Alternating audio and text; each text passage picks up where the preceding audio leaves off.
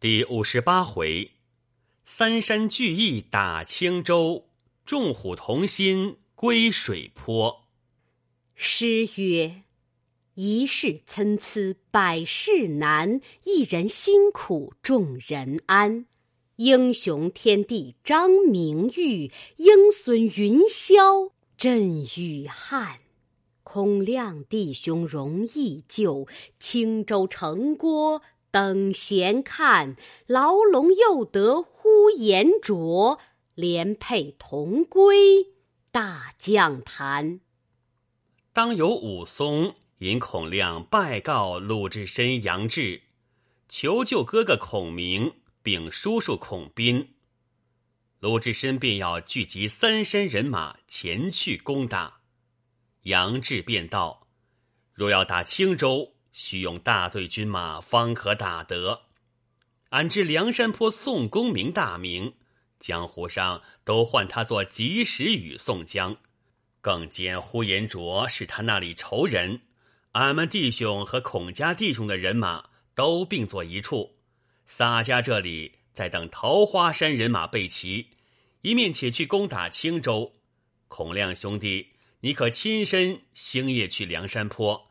请下宋公明来并立攻城，此为上计。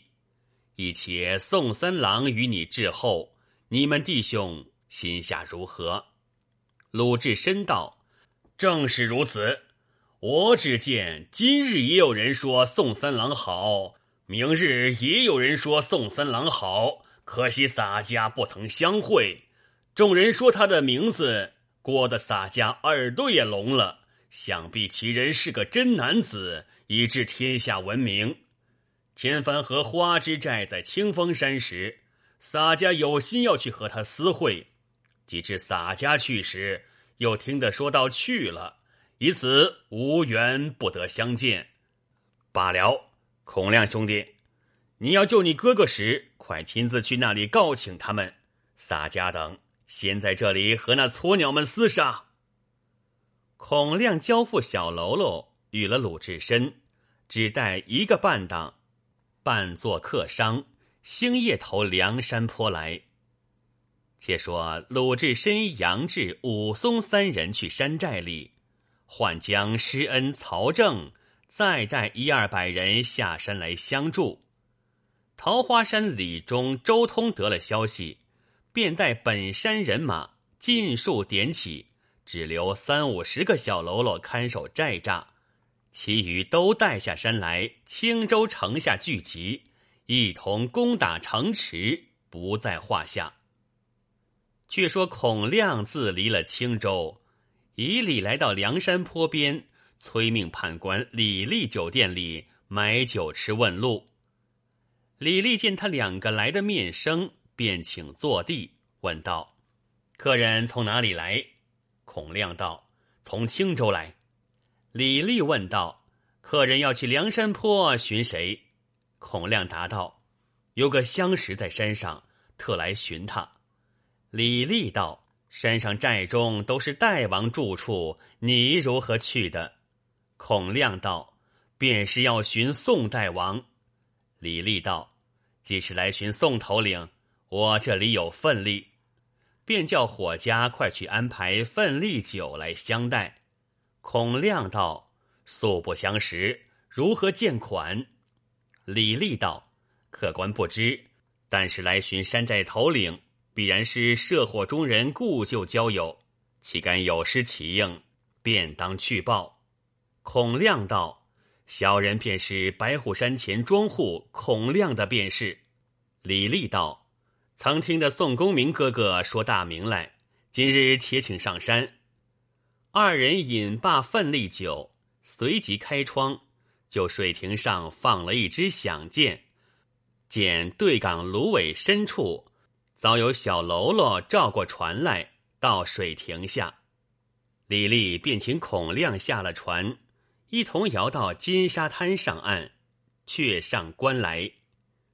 孔亮看见三关雄壮，刀枪剑戟如林，心下想到：听得说梁山坡兴旺，不想做下这等大事业。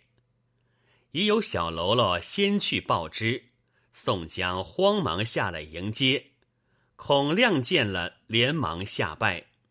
宋江问道：“贤弟缘何到此？”孔亮拜罢，放声大哭。宋江道：“贤弟心中有何危恶不绝之难？但请尽说不妨，便当不避水火，力为解救，与汝相助。贤弟且请起来。”孔亮道：“自从师傅离别之后，老父亡化，哥哥孔明与本乡上户争些嫌气起来，杀了他一家老小，官司来捕捉的紧，因此反上白虎山，聚得五七百人，大家结社。青州城里却有叔父孔斌，被慕容知府捉了，众家定在牢中，因此我弟兄两个去打城子。”指望救取叔叔孔斌，谁想去到城下，正撞了一个使双鞭的胡延灼。哥哥与他交锋，只被他捉了，借送青州，下在牢里，存亡未保。小弟又被他追杀一阵，次日正撞着武松，说起师傅大名来，现在梁山坡做头领，他便引我去拜见同伴的，一个是花和尚鲁智深。一个是青面兽杨志，他二人一见如故，便商议救兄一事。他道：“我请鲁阳二头领，并桃花山李忠、周通聚集三山人马攻打青州。你可连夜快去梁山坡内，告你师傅宋公明来救你叔兄两个。以此今日一径到此，万望师傅去先父之面垂救性命。”生死不敢有望。宋江道：“此事一为之事，你且放心，先来拜见朝头领，共同商议。”宋江便引孔亮参见晁盖、吴用、公孙胜，并众头领，备说呼延灼走在青州，投奔慕容知府，今来捉了孔明，以此孔亮来到，恳告求救。晁盖道：“既然他两处好汉赏物自仗义行人救书，今者三郎和他挚爱交友，如何不去？三郎贤弟，你连次下山多变，今番全且守寨，愚兄替你走一遭。”宋江道：“哥哥是山寨之主，不可轻动。这个是兄弟的事，既然他远来相投，哥哥若自去。”恐他弟兄心下不安，小可情愿请几位弟兄同走一遭。说言未了，厅上听下一齐都道：“愿效犬马之劳，跟随同去。”宋江大喜，有诗为证：“孔明行事太匆忙，轻引喽罗犯犬羊。”赖有宋江豪侠在，便将军马救危亡。当日设宴管待孔亮，引言中间，宋江唤铁面孔目裴宣，定拨下山人数，分作五军起行。前军便差花荣、秦明、燕顺、王矮虎开路做先锋，第二队。便差穆弘、杨雄、谢珍、谢宝，中军便是主将宋江、吴用、吕方、郭盛；第四队便是朱仝、柴进、李俊、张衡；后军便差孙立、杨林、欧鹏、凌震、崔军做合后。梁山坡点起五军，共计二十个头领，马步军兵三千人马。其余头领自与晁盖手把寨栅。当下宋江别了晁盖，自同孔亮下山来，梁山人马分作五军起发。正是出离水坡，浑如海内纵蛟龙；乍出梁山，却似风中奔虎豹。五军并进，前后列二十倍英雄，一阵同行，首尾分三千名士卒。秀彩旗如云似雾，泼刀枪灿雪铺霜，銮铃响，战马奔驰，画鼓震，征夫踊跃，卷地黄尘皑皑，漫天土雨蒙蒙。宝道其中，簇拥着多智足谋吴学究，必由床下端坐定，替天行道，送功名。过去鬼神皆拱手，回来民庶尽歌谣。话说宋江引了梁山坡二十个头领，三千人马，分作五军前进，余路无事。所过州县，秋毫无犯。已到青州，孔亮先到鲁智深等军中报知，众好汉安排迎接。宋江中军到了，武松引鲁智深、杨志、李忠、周通、施恩、曹正都来相见了。宋江让鲁智深坐地，鲁智深道：“久闻阿哥大名。”无缘不曾拜会，今日且喜相认的阿哥。宋江答道：“不才何足道哉？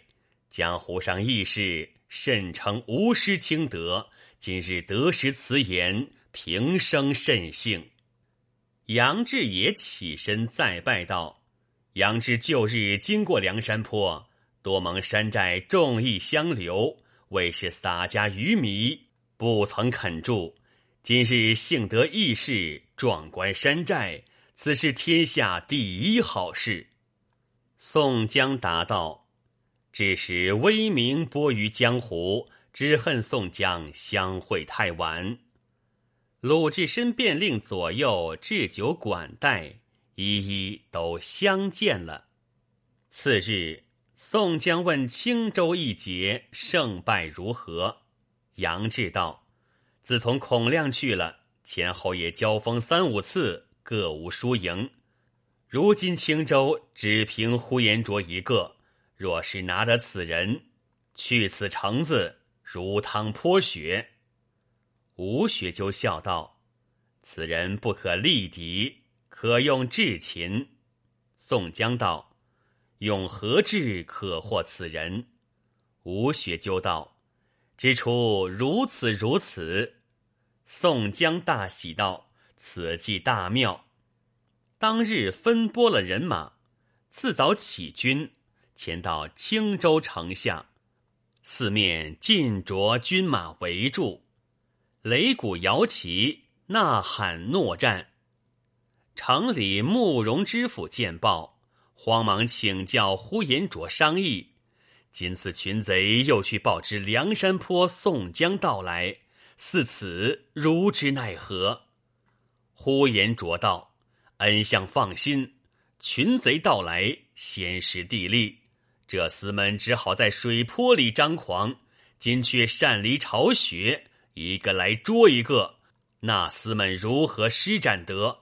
请知府上城看呼延灼厮杀。”呼延灼连忙披挂衣甲上马，叫开城门。放下吊桥，引了一千人马进城摆开。宋江阵中一将出马，那人手握狼牙棍，厉声高骂知府：“烂官害民贼徒，把我全家诛戮！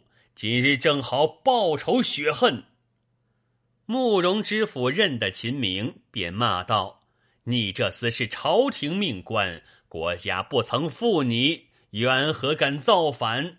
若拿住你时，碎尸万段。可先下手拿这贼。呼延灼听了，舞起双鞭，纵马直取秦明。秦明也出马，舞动狼牙大棍来迎呼延灼。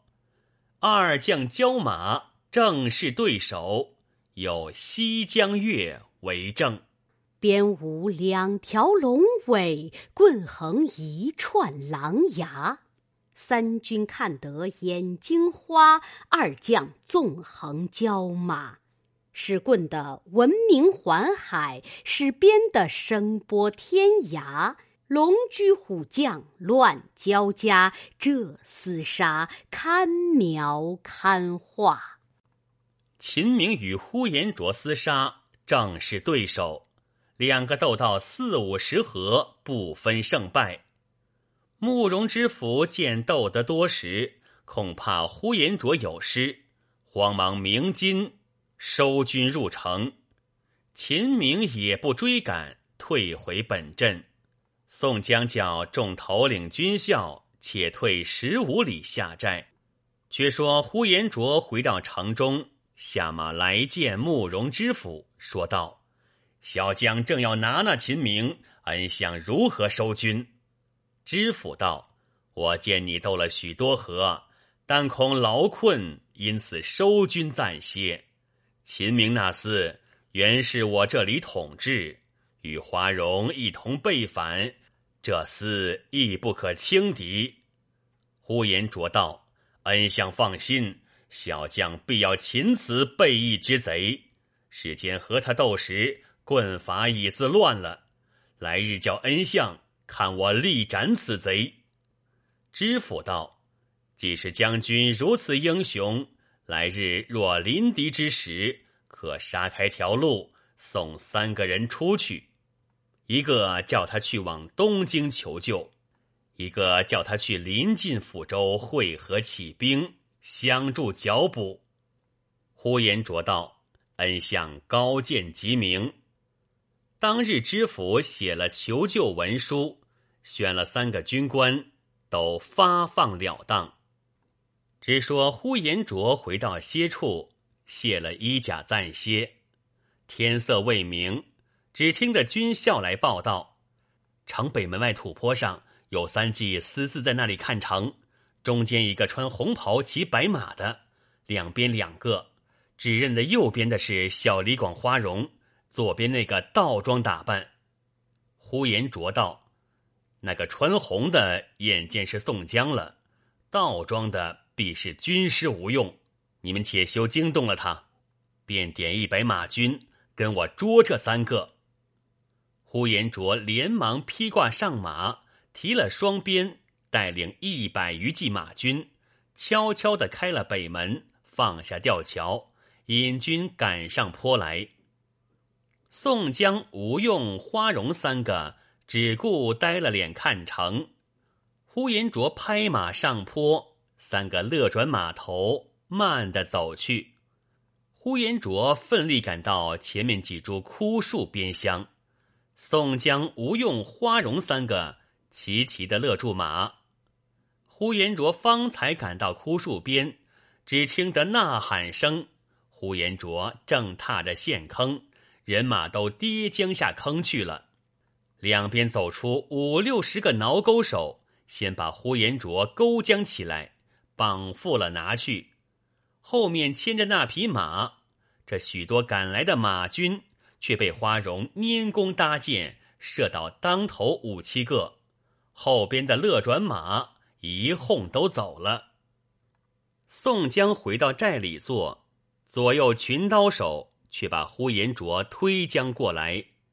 宋江见了，连忙起身，喝叫快解了绳索，亲自扶呼延灼上帐坐定。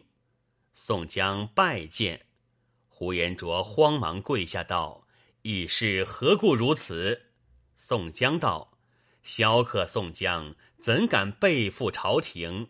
改为官吏滥污，威逼得紧，误犯大罪，因此全借水泊里随时避难，只待朝廷赦罪招安。不想启动将军，至劳神力，实慕将军护威。”今者误有冒犯，切其恕罪。呼延灼道：“呼延灼被擒之人，万死尚轻，已是何故重礼陪化？”宋江道：“两宋江怎敢坏得将军性命？皇天可表寸心，只是恳告哀求。”呼延灼道：“兄长尊意，莫非叫呼延灼往东京告请招安，到山赦罪？”宋江道：“将军如何去的？高太尉那厮是个心地扁窄之徒，忘人大恩，记人小过。将军折了许多军马钱粮，他如何不见你罪责？如今韩涛、捧起、灵阵都已在碧山入伙，倘蒙将军不弃山寨威贱，宋江情愿让位于将军。”等朝廷见用，受了招安，那时尽忠报国，未为晚矣。呼延灼沉思了半晌，一者是天罡之术，自然意气相投；二者见宋江礼貌甚恭，叹了一口气，跪下在地道：“非是呼延灼不忠于国，实木兄长义气过人。”不容呼延灼不依，愿随边邓。事既如此，绝无还礼。有诗为证：亲受泥书讨不停，虚张声势一生灵。如何是路英雄事？握手同归聚一亭。宋江大喜，请呼延灼和众头领相见了。叫问李忠、周通讨这匹踢雪乌骓马还将军骑坐，众人再商议救孔明之计。吴用道：“只出叫呼延灼将军转开城门，唾手可得。更见绝了呼延指挥念头。”宋江听了，来与呼延灼陪话道：“非是宋江贪劫城池。”实因孔明叔侄现在雷泄之中，非将军转开城门，必不可得。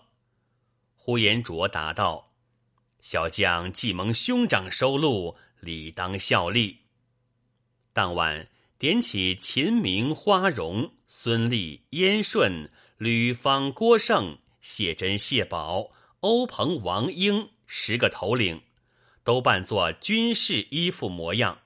跟了呼延灼，共是十一骑军马，来到城边，直至壕堑上，大叫：“城上开门，我逃得性命回来。”城上人听得是呼延灼声音，慌忙报与慕容知府。此时知府为折了呼延灼，正纳闷间，听得报说呼延灼逃得回来，心中欢喜。连忙上马，奔到城上，望见呼延灼有十数骑马跟着，又不见颜面，只认得呼延灼声音。知府问道：“将军如何走得回来？”呼延灼道：“我被那厮的线马捉了，我到寨里，却有原跟我的头目暗地盗这匹马与我骑，就跟我来了。”知府只听得呼延灼说了，便叫军士开了城门，放下吊桥。十个头领跟到城门里，迎着知府，早被秦明一棍把慕容知府打下马来。谢珍、谢宝便放起火来，欧鹏、王矮虎奔上城，把军士杀散。宋江大队人马。见城上火起，一齐拥将入来。宋江急急传令，叫休残害百姓，且收仓库钱粮。就大牢里救出孔明，并他叔叔孔斌一家老小，便叫救灭了火，把慕容知府一家老幼尽皆斩首，抄扎家私，分表众军。天明，祭点在城百姓被火烧之家，挤散粮米救济，把府库金帛、仓廒米粮装在五六百车，又得了二百余匹好马，就青州府里做个庆喜筵席，请三山头领同归大寨，有诗为证。呼延逃难不生休，忘却君恩是寇仇。因是天罡并地煞，故为向导破青州。且说李中周通使人回桃花山，尽数收拾人马钱粮下山，放火烧毁寨栅。鲁智深也使施恩曹正回二龙山，与张青、孙二娘收拾人马钱粮，也烧了宝珠寺寨栅。数日之间，三山人马都皆完备。宋江领了大队人马班师回山，先叫花荣、秦明、呼延灼、朱仝四将开路，所过州县分毫不饶。乡村百姓扶老切幼，烧香罗拜迎接。数日之间，已到梁山坡边，众多水军头领聚州迎接。晁盖引领山寨马步头领，都在金沙滩迎接，直至大寨，向聚义厅上列位坐定，大排筵席。庆贺新到山寨头领呼延灼、鲁智深、杨志、武松、施恩、曹正、张青、孙二娘、李忠、周通、孔明、孔亮，共十二位新上山头领。左见林冲说起相谢鲁智深相救一事，鲁智深动问道：“洒家自与教头沧州别后。”曾知阿嫂信息否？林冲答道：“小可自火并王伦之后，使人回家搬去老小，以致卓父被高太尉逆子所逼，随即自缢而死。其父亦未忧疑，染病而亡。”杨志举起旧日王伦手内上山相会之事，众人皆道：“此皆注定。”非偶然也。晁盖说起黄泥冈劫取生辰纲一事，众皆大笑。次日轮流做筵席，不在话下。且说宋江见山寨又添了许多人马，如何不喜？便叫汤龙做铁匠总管，提督打造诸般军器，并铁叶连环等甲。侯健管作旌旗袍服总管，添造三彩九曜、四斗五方、二十八宿等旗，飞龙、飞虎、飞熊、飞豹旗，黄月白毛、朱缨造盖。山边四面筑起墩台，重造西路、南路二处酒店，招接往来上山好汉，依旧探听飞报军情。山西路酒店今令张青、孙二娘夫妻二人原是酒家，前去看守；山南路酒店仍令孙新、顾大嫂夫妻看守；山东路酒店依旧朱贵、月和；山北路酒店还是李立、石谦看守。三官之人天造寨栅，分调头领看守。布领已定，各宜遵守，不许违误。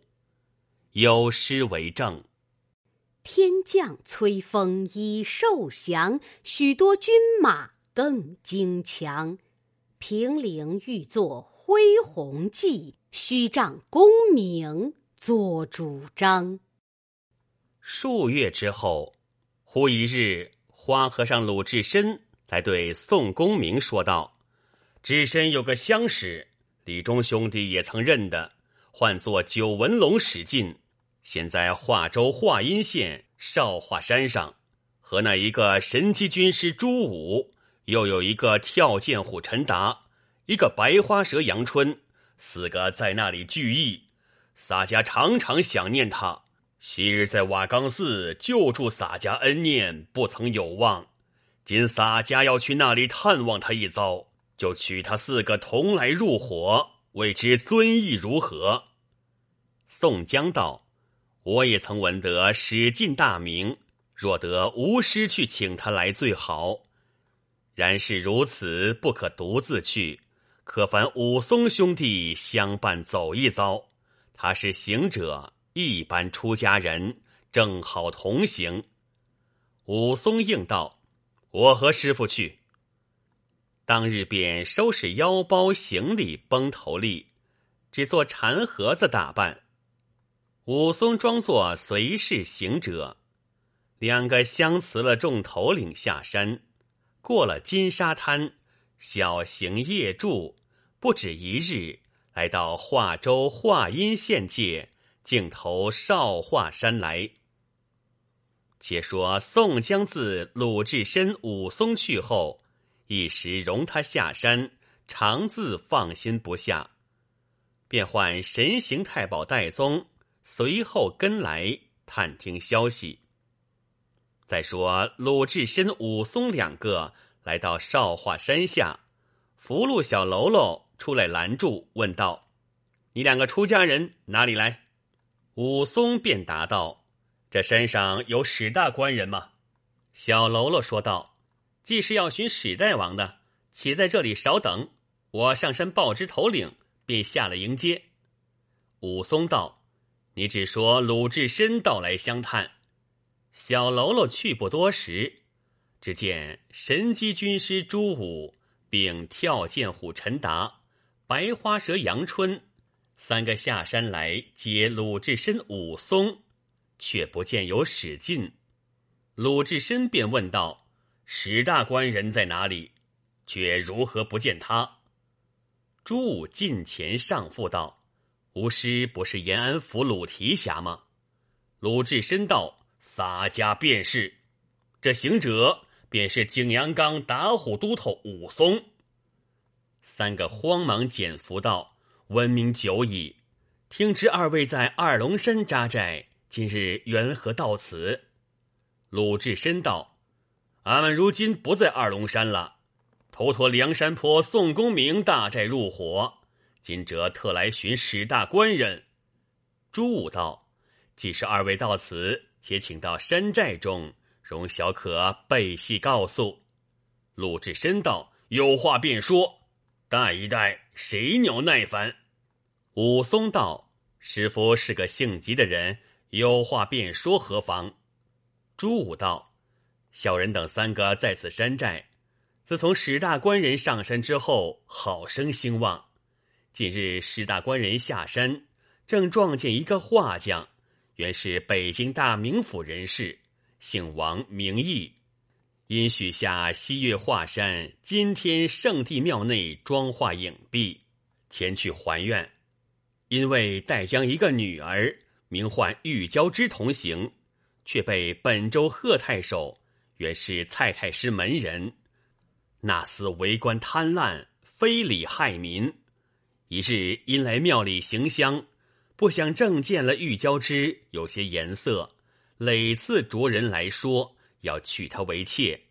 王毅不从，太守将他女儿强夺了去为妾，又把王毅赐配远鄂军州。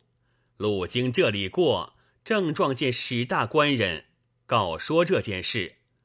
史大官人把王毅救在山上，将两个防送工人杀了。直去府里要刺贺太守，被人知觉，倒吃拿了，现监在牢里。又要聚起军马扫荡山寨，我等正在这里进退无路，无计可施，端地是苦。有诗为证：花颜云鬓欲交织，太守行香忽见之。不畏宪章抢夺取，黄铜白叟亦相吃。鲁智深听了道：“这撮鸟敢如此无礼，倒那么厉害！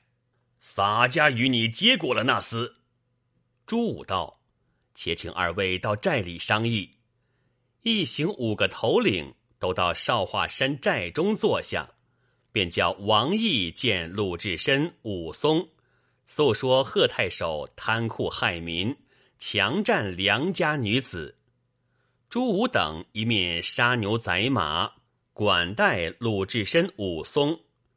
引言间，鲁智深道：“贺太守那厮好没道理，我明日与你去州里打死那厮吧。”武松道：“哥哥不得造次，我和你星夜回梁山坡去报知，请宋公明领大队人马来打华州，方可救得史大官人。”鲁智深叫道：“叫俺们去山寨里叫得人来。”史家兄弟性命不知哪里去了。武松道：“便杀太守，又怎的救得史大官人？”武松却断然不肯放鲁智深去。朱武又劝道：“吾师且息怒，武都头也论的是。”鲁智深焦躁起来，便道：“都是你这般慢性的人，以此送了俺史家兄弟，你也休去梁山坡报知。”看洒家去如何？众人哪里劝得住？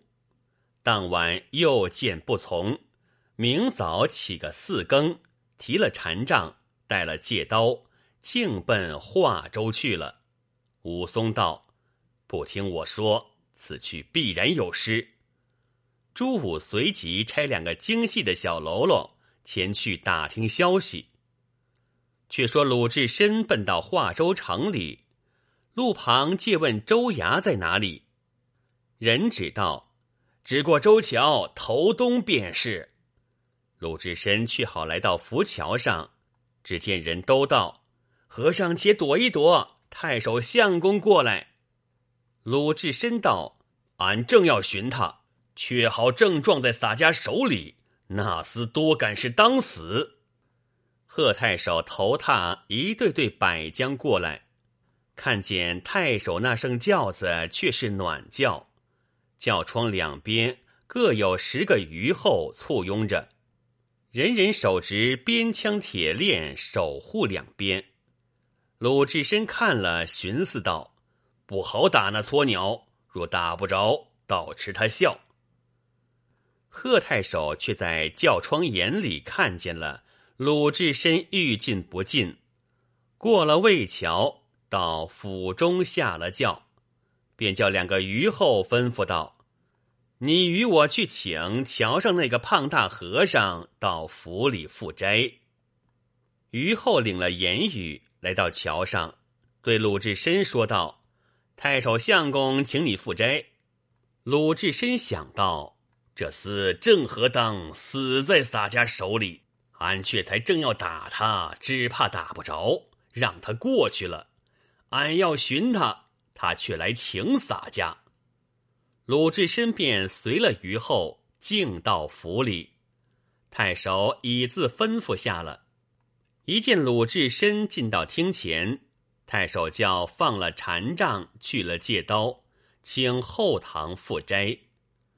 鲁智深初时不肯，众人说道：“你是出家人，好不小事。府堂深处。”如何许你带刀杖入去？鲁智深想到，只按两个拳头也打碎了那厮脑袋。廊下放了禅杖戒刀，跟于后入来。贺太守正在后堂坐定，把手一招，喝声：“捉下这秃贼！”两边壁衣内走出三四十个做工的来，横拖倒拽。捉了鲁智深，你便是哪吒太子，怎逃出地网天罗，火手金刚，难脱龙潭虎窟？正是飞蛾投火身轻丧，蝙蝠遭干命必伤。毕竟鲁智深被贺太守拿下，性命如何？且听下回。分解。